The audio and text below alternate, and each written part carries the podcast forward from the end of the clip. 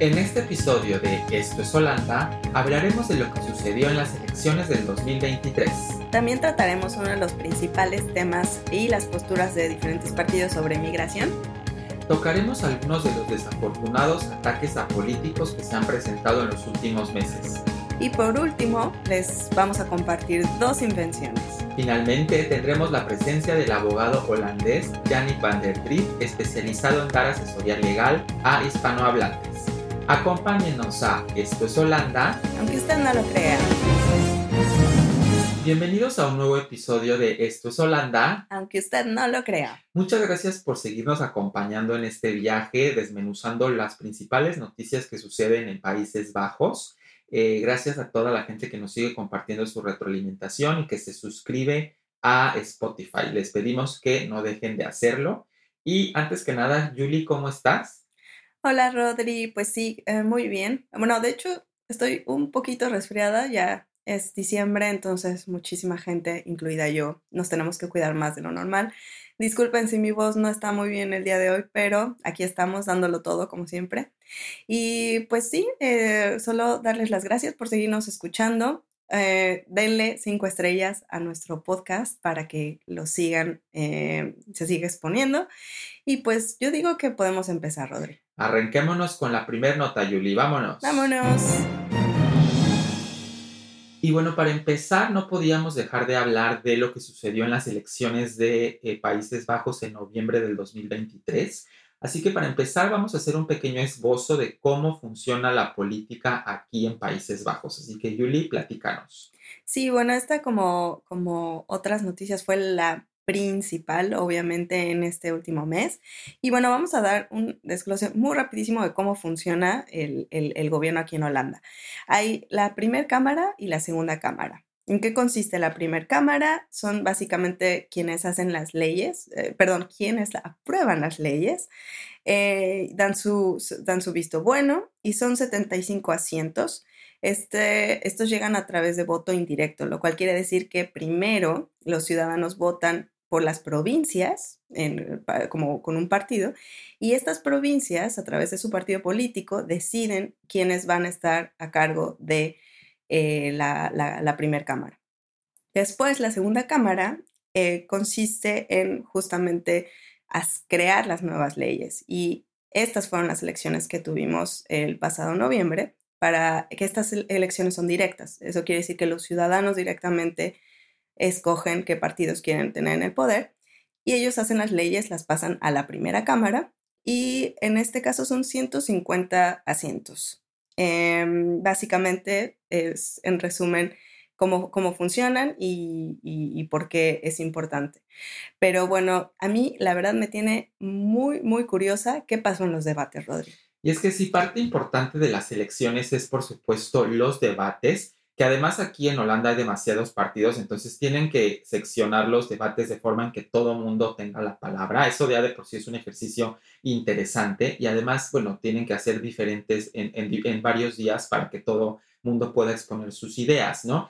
Eh, sí se vivieron algunas eh, cosas pues peculiares en los debates, debo decirlo. La primera que me gustaría recalcar fue en un debate donde al más puro estilo de señorita Laura, es decir, estos talk shows que en México se hicieron muy famosos en donde los panelistas eran falsos, en donde veías a la misma persona una en algún momento eh, eh, reportando al marido y en tres capítulos después eh, llorando por su hijo. Pues así se vivió un debate porque una, una señora de la audiencia estaba cuestionando al líder de, del partido Grunlings y PVDA, eh, Franz Timmermans eh, en cuanto al salario mínimo, porque le, cuestionaba a la señora de por qué no estaba entre sus propuestas subir el salario mínimo y estaba muy incisiva la señora. ¿Cuál fue la sorpresa? Que días después del debate salió, se hizo viral una foto de esta misma señora en un avión con Dilders abrazados, felices de la vida, porque la señora era eh, pues eh, seguidora del partido de Gerd Wilders que terminó ganando las elecciones. Entonces se cuestionaba un poco de, bueno, lo que estaba cuestionándole a Timmermans era de verdad algo de que la señora quería saber o era más bien pues un poco hacerle propaganda a PFF. De, de la misma forma se vivió eh, con, con, el partido de, de, de Mark Rutte, que, que ahora es liderado por, por Dylan Yesilhos, FFD, en donde una persona del público también elogió demasiado el trabajo que ella ha hecho, se desvivió en halagos. Y después salió eh, que esta persona es el fundador y CEO de Otto Workforce, que es un partido, es una eh, compañía que donó 100 mil euros al partido de FFD. Entonces, estos dos ejemplos se, bueno, se hicieron muy, eh, muy virales en redes sociales porque pues saltaban o motivaban la pregunta de, bueno, la gente que está yendo a los debates, ¿sí es ciudadanos de a pie o son gente que tienen también una agenda política? Pero la cereza del pastel, Julie, fue en el último debate, estaban eh, en, tribuna eh, debatiendo Dylan Gloss, la, la, la, líder de FFD, Franz Timmermans y Peter Omsing, cuando de repente un joven entró, brincó seguridad, brincó todo y se les puso enfrente a los tres a cantarles el precio. O sea, literal les dijo el huevo y quien lo puso. A, Peter Omsig le dijo que era una basura. A Dylan Jessiglos le dijo que jamás iban a regresar al poder FFD porque excluyen a la gente. Y a Franz Timmerman lo pasó a rematar diciendo que su partido resultó en populismo.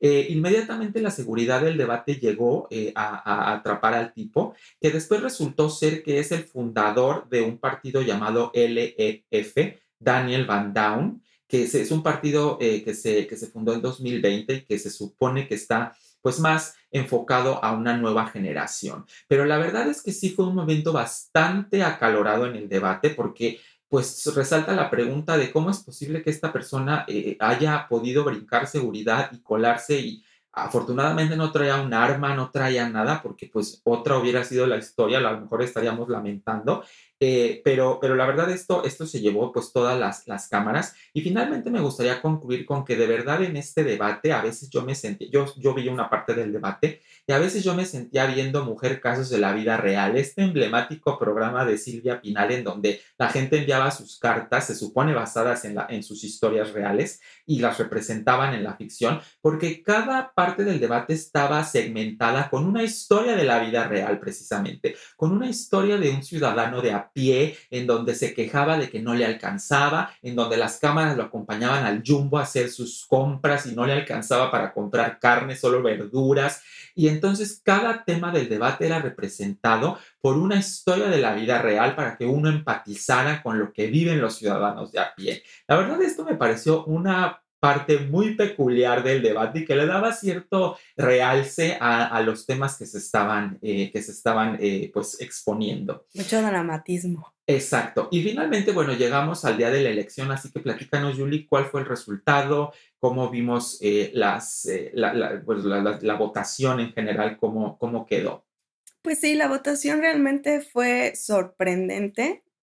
creo que es, muchísima gente muchísimos sentimientos encontrados, muchísima gente sorprendida, completamente en shock, em, pero bueno. El, resulta que PFF, justamente el partido de Builders, sacó 37 asientos y fue el ganador en esta contienda política, seguido de eh, la coalición Links, PVDA, que es el Partido de Trabajadores, el partido de Timmermans, que acabas de decir, con 25 asientos. En tercer lugar quedó FFD, el partido donde le dimos la despedida a Ruta, quedó con 24 asientos. Y por último, bueno, no por último, pero digamos que el cuarto partido eh, fue el de New Social Contract, justamente de Peter Omsick, de este nuevo partido, con 20 asientos. Entonces los resultados fueron bastante, bastante eh, controversiales también, porque, bueno, nadie se imaginaba que Builders iba a quedar en primer lugar, ni mucho menos él, por supuesto. Incluso en un momento creo que cuando le dijeron los resultados, él se quedó con cara de, ¿Ah? ¿estás en serio? Aunque hay que decir que las encuestas eh, en semanas previas sí ya auguraban este resultado, pero no tan alto como al final eh, pues resultó. Claro, no, sí, sí, fue, fue, fue, efectivamente, se veía una, un sesgo a la derecha bastante fuerte pero no, no en ese nivel, ¿no? Y, bueno, también eh, algo interesante fue em, la brecha educativa que jugó en estas elecciones. Em, los analistas creo que van a pasar muchísimo tiempo pensando en por qué los votantes adoptaron PFF como su opción en este, en este, en este año. Pero bueno, eh, alrededor del 62% de los votantes con educación universitaria respaldaron a la coalición de GroenLinks PVDA que es el partido de izquierda de Timmermans, mientras que el 24% votó por el, el PFB de Builders. Pero para aquellos con las calificaciones más bajas o un nivel educativo menor, se, eh, la, esta proporción se, se invirtió. Entonces eh, quedó como el 29% de personas que votaron por el PBB y al 11%. Casi la mitad de los votantes con educación media, que es como el 47%, apoyaron a PBB, mientras que el 27% votó por eh, la coalición PBD. Y pues esto hizo justamente estallar el mito de que los Países Bajos son una tierra de igualdades y oportunidades, em, justamente por este, este, choque, este, este choque entre el nivel educativo, ¿no? Y, bueno, sí, muchísimos votantes se conectaron más con Builders, también justamente por la situación tan dramática que está viviendo el país con, con, lo que explicaste y lo que se vio en los, em, en los debates, ¿no? Que a la gente no le está alcanzando el dinero. Entonces, vemos cómo eh, esta, esta, postura más radical se está llevando gracias a que pues, no, no está pasando nada. Sí, y además de la, de la segmentación por educación, también me, resultó interesante ver por región o por ciudad, ¿no? Y como, por ejemplo, aquí en Ámsterdam eh, fue el partido de, Timmermans, de Timmermans, eh, PFDA, GroenLinks, el que más sacó votos. Creo que sí, eh, aunque es definitivamente que Herr Wilders arrasó en estas elecciones, desde mi punto de vista muy personal, un voto un poco de castigo. Eh, hemos visto en otras eh, democracias alrededor del mundo cómo pues hay un sistema que está durante muchos, muchos años y la gente se cansa y vota al otro, al otro lado del espectro. Creo que eso es lo que, lo que sucedió aquí. Hay que decir que al momento de estar grabando este podcast, ahora no hay coaliciones porque el siguiente paso es hacer, es que los, eh, que los, que los partidos se pongan de acuerdo y logren hacer una coalición. Hay, hay gente que, que, me decía, ya Herr Wilders va a ser el primer ministro, no se sabe, o sea, la realidad es que al día de hoy, que es eh, diciembre, la primera quincena de diciembre, no se sabe.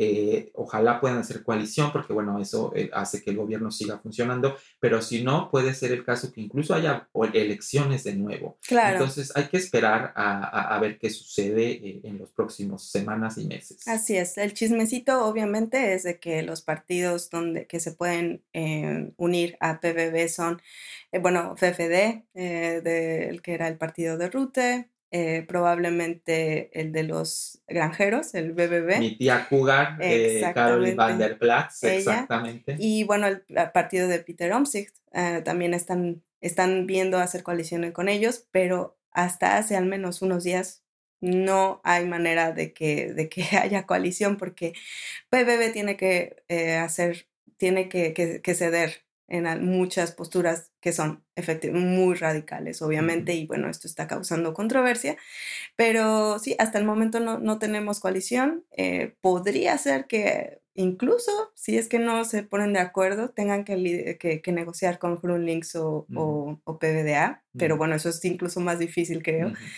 Eh, veremos probablemente eh, haya nuevas votaciones, quién sabe. Ya les estaremos reportando y pues bueno, eh, esto fue lo que sucedió en las elecciones, así que si te parece, Julie, sigamos con la siguiente nota. Perfecto, vámonos. Y bueno, uno de los temas que irremediablemente se pone sobre la mesa durante época electoral es la migración. Así que, eh, Julie, platícanos cuáles fueron las posturas de los partidos en torno a la migración. Sí, bueno, antes que todo quisiera hacer como una especie de, de bueno, remarcar algo muy importante, porque efectivamente la, la, la, la migración en particular por asilo es bastante renombrada durante el proceso electoral, por eso también se cayó el gabinete de Rute con esa excusa, pero hay que recalcar que 8 de cada 10 personas que piden, eh, bueno, que vienen a, a Holanda son personas que vienen o por trabajo, por amor o por estudios. Entonces eso quiere decir que el restante, o sea, solo un 11% de todos los inmigrantes son por asilo. y es, se me parece un, contraste bastante fuerte, ¿no? O sea, estar viendo en la, en la televisión que, que, que, el asilo es, es un tema, etcétera, ver cómo el gobierno se cae, por 11% de todos los inmigrantes. Pero bueno, eh, vamos a pasar más o menos a cuáles son las discusiones. Eh, por, primero, Peter Omstein con su partido New, Social Contract dice que la migración neta anual debería de ser de 50 mil personas. Por otro lado, el BBB, el de los granjeros, quiere aceptar un máximo de 15 mil solicitantes al año por asilo. Después, eh, también lo que dicen, por ejemplo, Grunings y PBDA quiere que los municipios contribuyan a la acogida de solicitantes de asilo de forma proporcional al número de habitantes. DSSS y BBB quieren que los solicitantes de asilo sean más justos, entre comillas, en todo el país. Y por otro lado, BBB, BBD, el, partido eh, que, que gobernó aquí durante 13 años, está completamente en contra de esta ley el partido quiere utilizar incentivos financieros para convencer a todos los municipios que proporcionen ayuda adicional para la acogida de los, eh, solicitantes de asilo.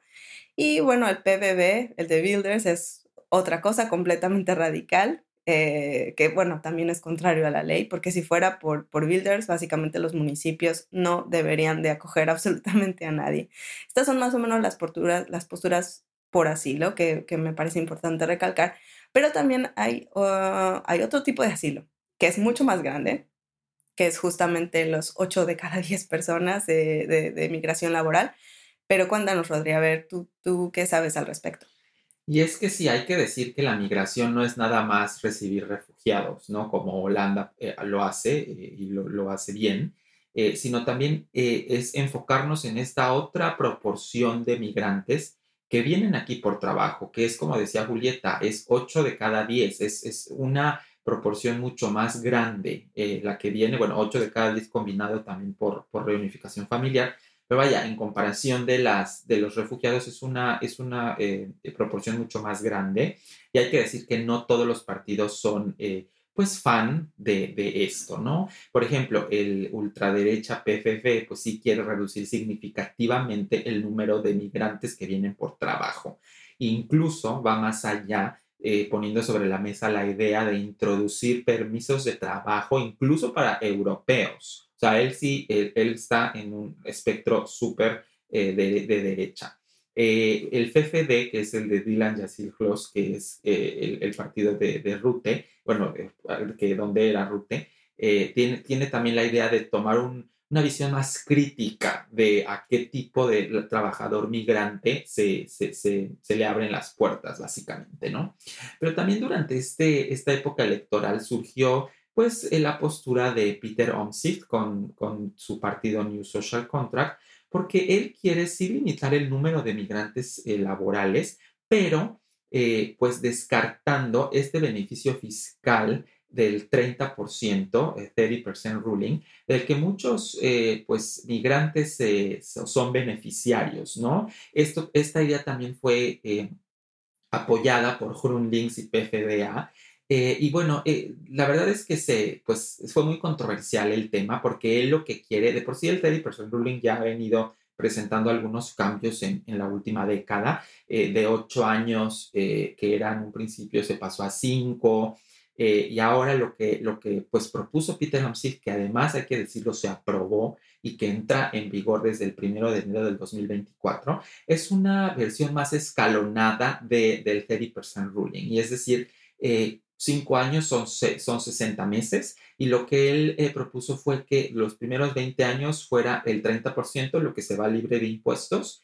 El, eh, en, los, en, los, primeros 20 meses eso, en los siguientes 20 meses 20% solamente y en los últimos 20 meses 10%. Entonces es una forma más escalonada y claro, la justificación de esto es eh, porque pues obviamente tenía él que pues eh, sumar adeptos a su idea, era que eh, pues las tasas de interés de los préstamos estudiantiles que muchos estudiantes o, que eran estudiantes holandeses están pagando, pues es muy baja, era del 0.5% y eso se va a quintuplicar al 2.5%. Entonces quieren como que canalizar estos fondos para pues que este incremento en la tasa de interés no sea pues percibido tan abruptamente por, por los estudiantes. Entonces esa fue la justificación y fue la forma en la que pudieron aprobar. Entonces los trabajadores que lleguen desde el primero de, eh, enero del 2024 y que sean beneficiarios del 30% ruling, pues tendrán que ya eh, eh, pues estar en, dentro de este esquema escalonado, ¿no?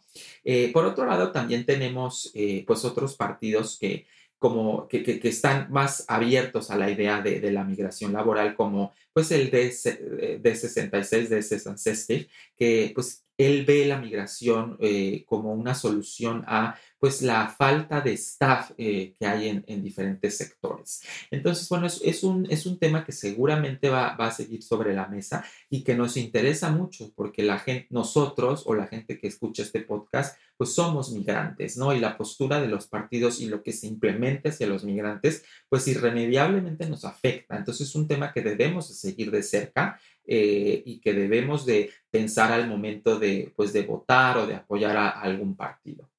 Sí, efectivamente creo que es muy, muy bueno estar informados y bueno, también justo va de la mano con eh, una sugerencia que les tendremos más tarde, al menos para contactar en el aspecto laboral. Pero bueno, lo dejamos más, uh, más al ratito. Yo creo que el tiempo apremia, entonces vámonos con la siguiente nota, Rodrigo. Vámonos, Julie. Pues continuamos con estas noticias y como no todo es miel en hojuelas, vamos a ver qué pasó con políticos, personas importantes en Holanda, o al menos renombradas. Eh, cuéntanos, Rodri, ¿qué sabes que pasó durante estos meses? Sí, vamos a hablar de algunas situaciones bastante penosas en las que políticos holandeses se vieron envueltos y vamos a empezar por el alcalde de una pequeña ciudad en la, en la provincia de Brabant llamada May. El alcalde es un eh, hombre, Boyce Holtz, que está casado con, con, su pareja, otro hombre, y bueno, viven eh, en el pueblo. Y bueno, eh, caminando a, su, a su auto, el alcalde fue, sufrió un intento de atropellamiento. un hombre de 76 años intentó pues de, tirarlo con, con, el coche, atropellarlo con, con el auto, Afortunadamente el alcalde con los reflejos de Spider-Man brincó y regresó al ayuntamiento para refugiarse y eh, a, lo que el hombre eh, se bajó del auto y entró al ayuntamiento a gritar una serie de insultos homófobos contra el alcalde. Eh, por supuesto, inmediatamente la seguridad del ayuntamiento detuvo al hombre y bueno, se lo llevaron a la cárcel, pero pues desafortunadamente es un ejemplo de la homofobia que sigue viviéndose en algunas partes de Holanda y que bueno, eh, pues no, los alcaldes o la gente de la política no está eh, exenta de, este tipo de situaciones. En mismo caso o un caso similar sufrió la alcaldesa de Horingham, eh, Reine Melisand, porque en el verano pasado un hombre la estaba esperando afuera de su casa y la amenazó de muerte. Sin embargo, eh, pues el caso fue desestimado por las autoridades porque no había pruebas, no hubo un video ni un audio para, para poder eh, pues levantar cargos. Eh, entonces fue desestimado, pero a principios de noviembre, el mismo hombre cerca del ayuntamiento, que es el lugar de trabajo de la, de la alcaldesa, pues volvió a gritarle pues que no, no la iba a escuchar, no iba a seguir lo que la alcaldesa dijera y que además pues algunas balas vendía, venían hacia ella. Eh, en esta ocasión, a diferencia de la primera, pues hubo muchos testigos a su alrededor. Y lo más interesante, Julie, que esto también eh, pues eh, me llamó la atención, es que el hombre le gritó que era un autónoma, autonomist en inglés, que el, el gobierno holandés describe este grupo autonomist como personas que son antigobierno. Es un grupo de alrededor de 10.000 personas que piensan pues que están en la purga básicamente, que las leyes no les aplican a ellos y que ni siquiera tienen que pagar impuestos o primas eh, o prima por el seguro de, salud, por ejemplo.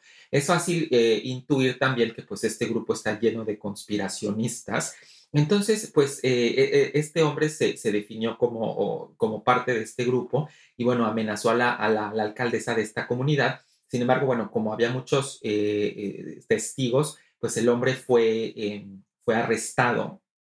Y el tercer caso, que fue también un caso bastante polémico, fue con el alcalde de, Den Bosch, eh, Jack Mickers, porque estaba en una reunión, estaba, hace cuenta, en la junta vecinal, así eh, eh, diciendo en dónde íbamos a invertir, dónde íbamos a, poner mejor desagüe, dónde íbamos a mejorar las calles, cuando una mujer así levantó los ánimos y calentó el ambiente diciendo que pues los refugiados de Siria eran los peores que, había en la ciudad.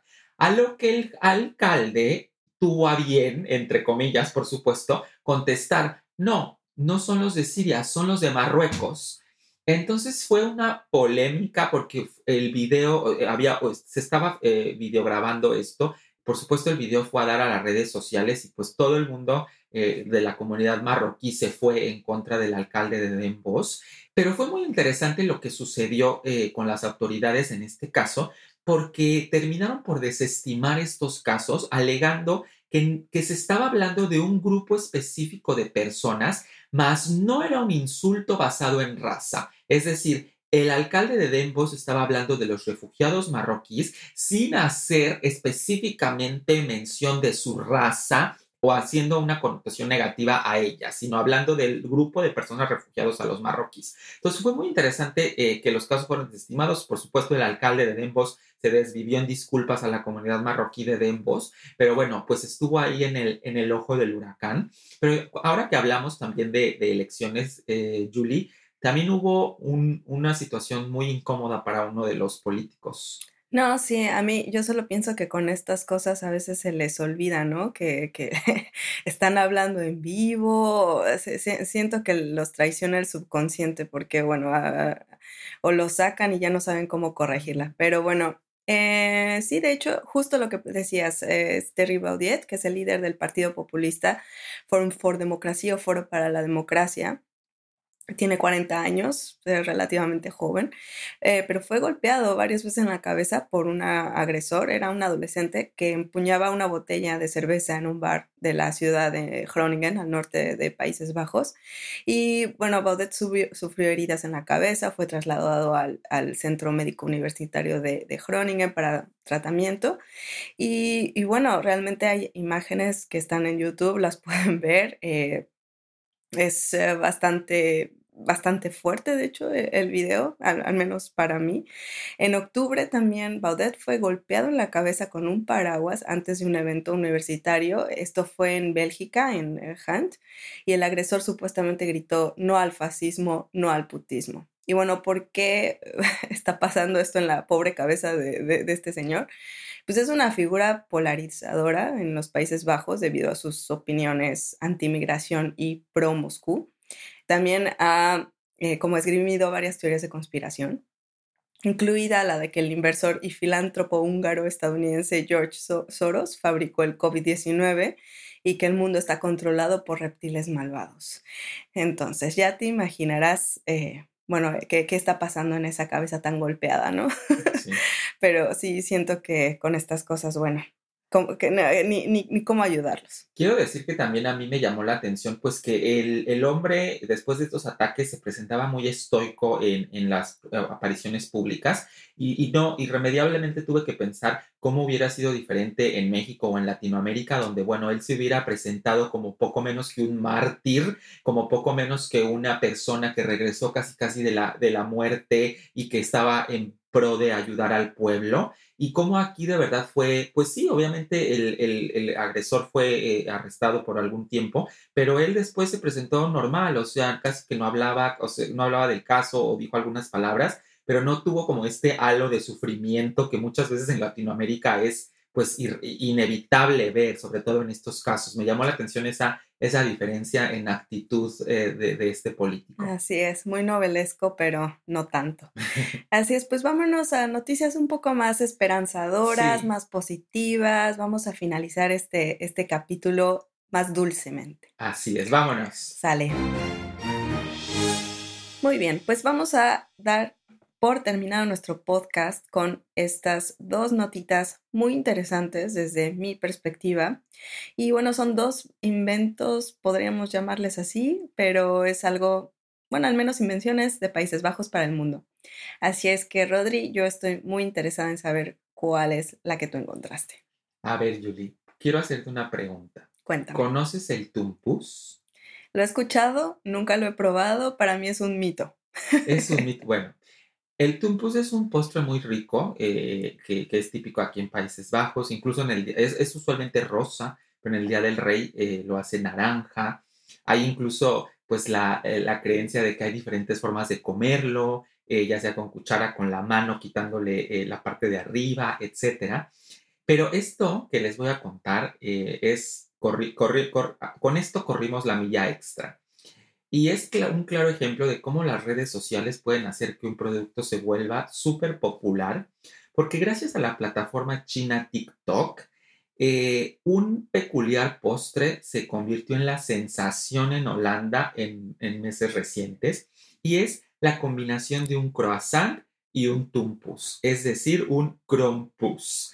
Eh, la verdad es que yo soy fan de, de, las cosas dulces y yo cuando lo vi dije, tengo que probarlo.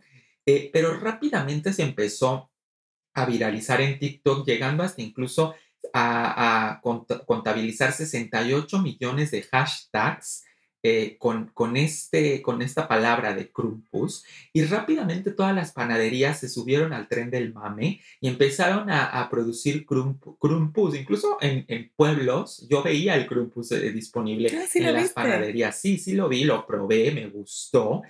Eh, bueno, incluso Jumbo y Albert Heinz se subieron al tren y empezaron a comercializarlo, eh, porque todo el mundo quería probarlo, todo el mundo quería, eh, quería tomarse la foto con él.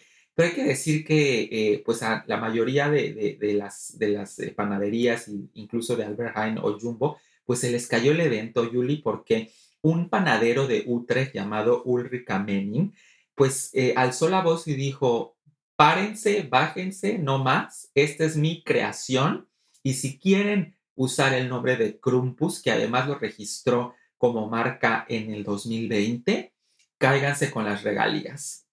Y pues todo el mundo empezó a, cambiarle el nombre. Albert paró su producción para no llamarlo Crumpus, llamarlo de otra forma.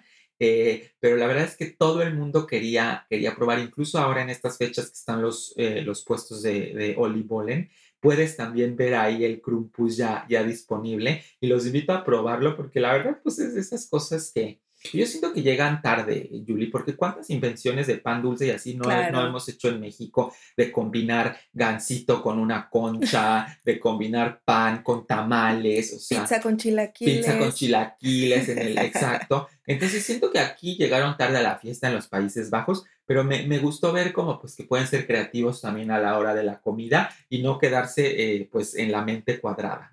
Ya creo que tienen tan poquitas cosas de comida que obviamente si descubres algo lo vas a patentar eh, inmediatamente porque ya ves que Albert Heijn y Jumbo no esperan. Pero sí, muy bien que me lo dices, lo voy a probar ahora en época navideña.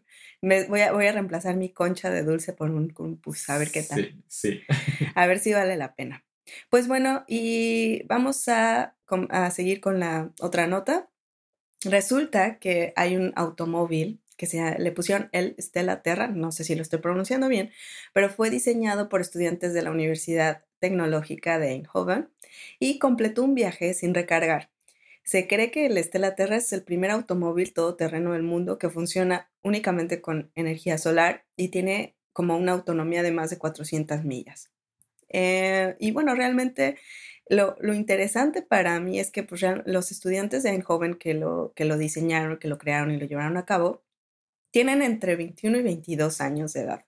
Eh, entre 21 y 25 años de edad, son 22 estudiantes.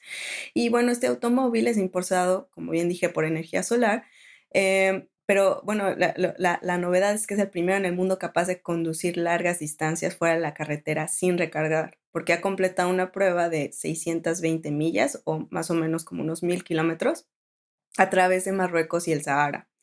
Y bueno, funciona con diferentes paneles solares, tiene una velocidad máxima de 145 eh, kilómetros por hora y es muy ligerito, pesa aproximadamente 1200 kilogramos.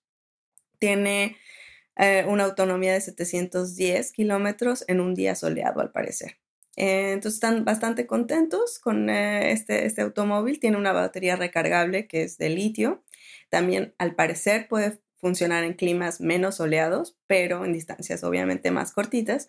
y el nivel de energía proporcionado por los paneles solares del coche es tal que puede proporcionar suficiente electricidad para cocinar y cargar dispositivos como tu teléfono o, también una cámara.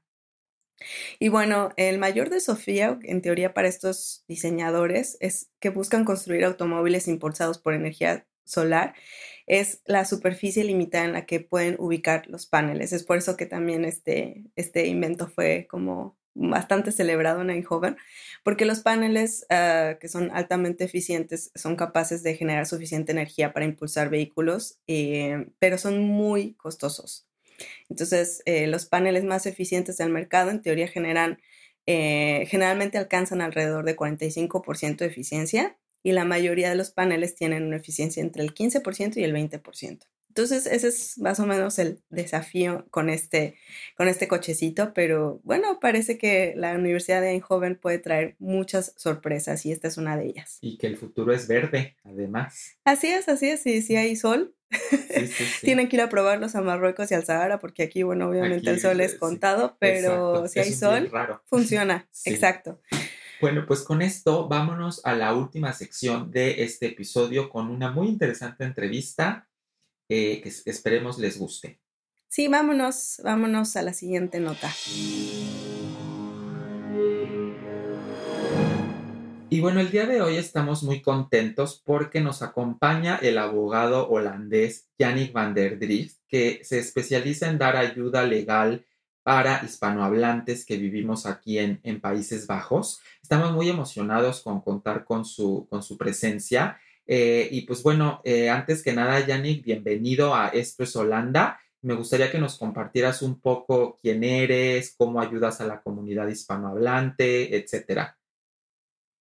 Muchas gracias, Rodrigo. Eh, es un placer. Em, pues tú ya has dicho mucho. Soy Yannick van der Drift.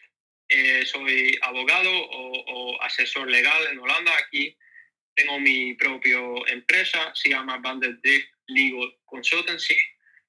Eh, y me gusta, me gusta eh, hispanohablantes también, em, porque hablo un, poco español, eh, porque viví unos, eh, un, tiempo en España y pues, o por lo menos intento hablar español. Y sí, me gusta mucho estar en tu podcast también y en, vuestro podcast, perdona.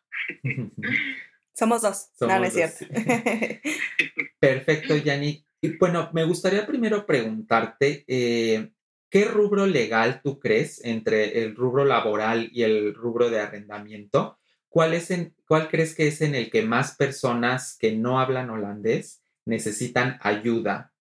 Eh, ¿Crees también que el no hablar holandés es una barrera para acceder a, ayuda legal?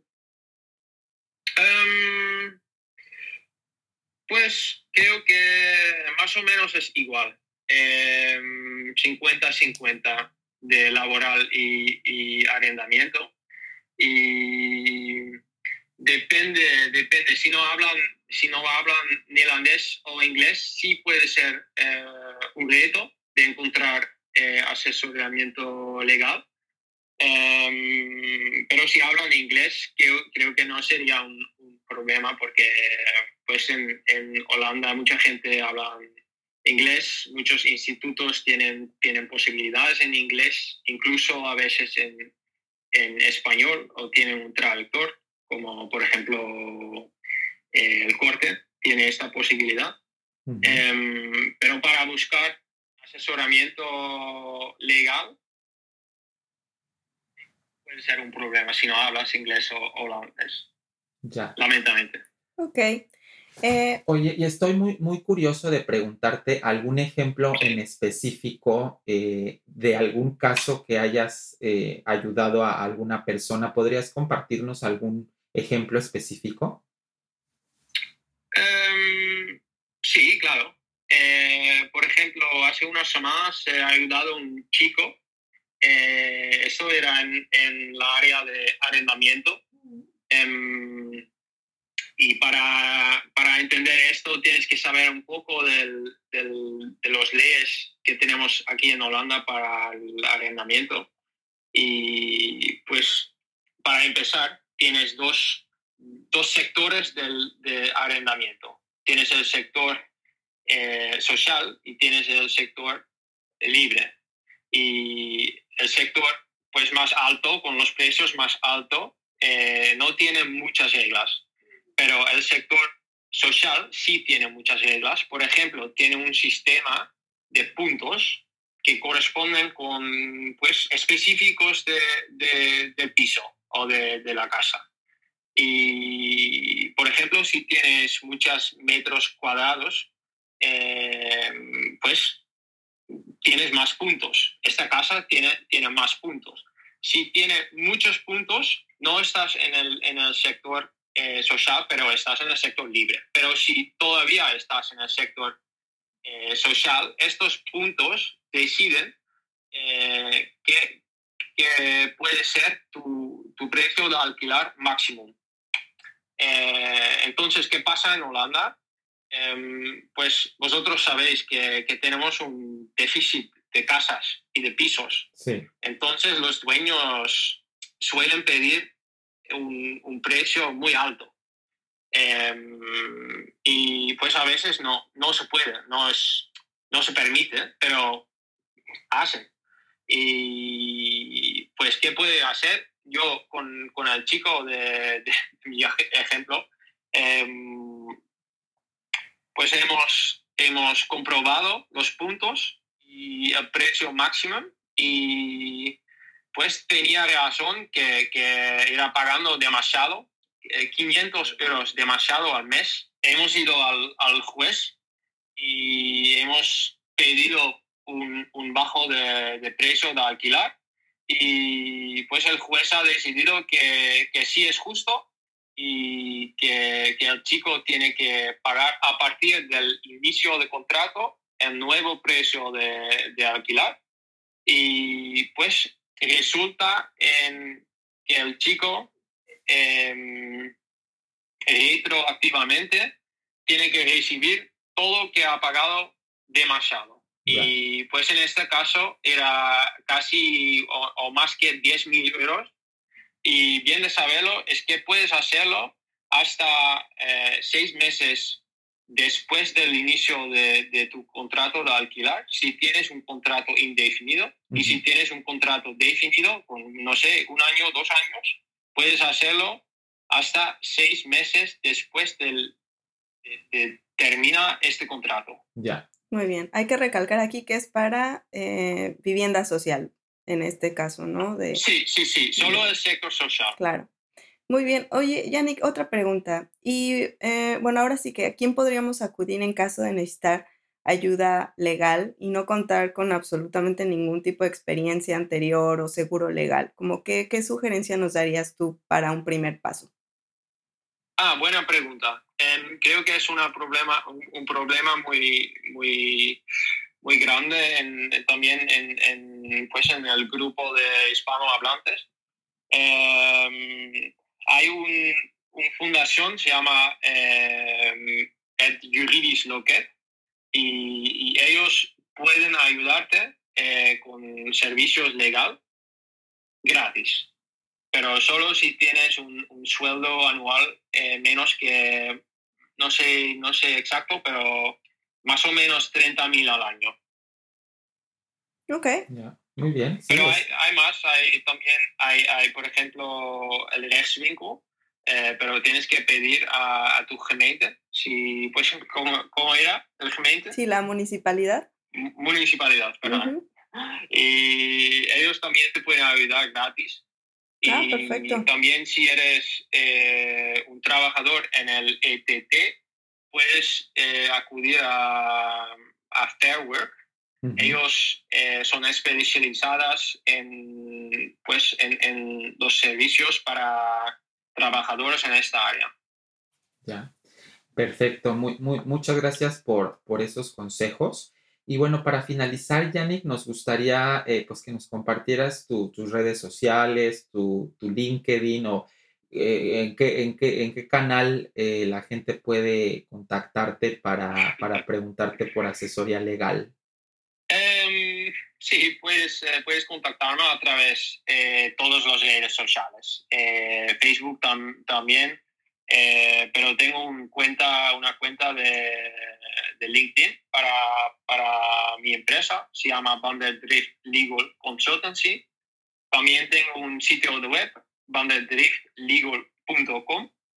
Y sí, pues todo el mundo puede contactarme y preguntarme cosas legales si tiene una, pues una problema o sí, pueden hacer todo. Muy bien, pues vamos a dejar esta información también en la descripción del episodio para que si alguien está interesado pueda, pueda contactarte. Y bueno, Yannick, muchísimas gracias por, por este tiempo y por esta, estos consejos. Eh, gracias por estar en, en Esto es Holanda. Gracias a vosotros. Gracias. Hasta luego, bye bye. Hasta luego. Con esto damos por terminado un episodio más de Esto es Holanda. Aunque usted no lo crea. Les agradecemos mucho el que nos escuchen, el que sigan eh, pues compartiendo y suscribiéndose a, este podcast, porque la verdad nosotros nos divertimos mucho haciéndolo y queremos que pues ustedes también lo hagan al escucharlo. Así es, compártanlo con su abuelita, a quien más confianza le tengan, si es que les interesó. Y nos vemos en la siguiente vez. Esto fue, esto es Holanda. Aunque usted no lo crea. Adiós. Adiós.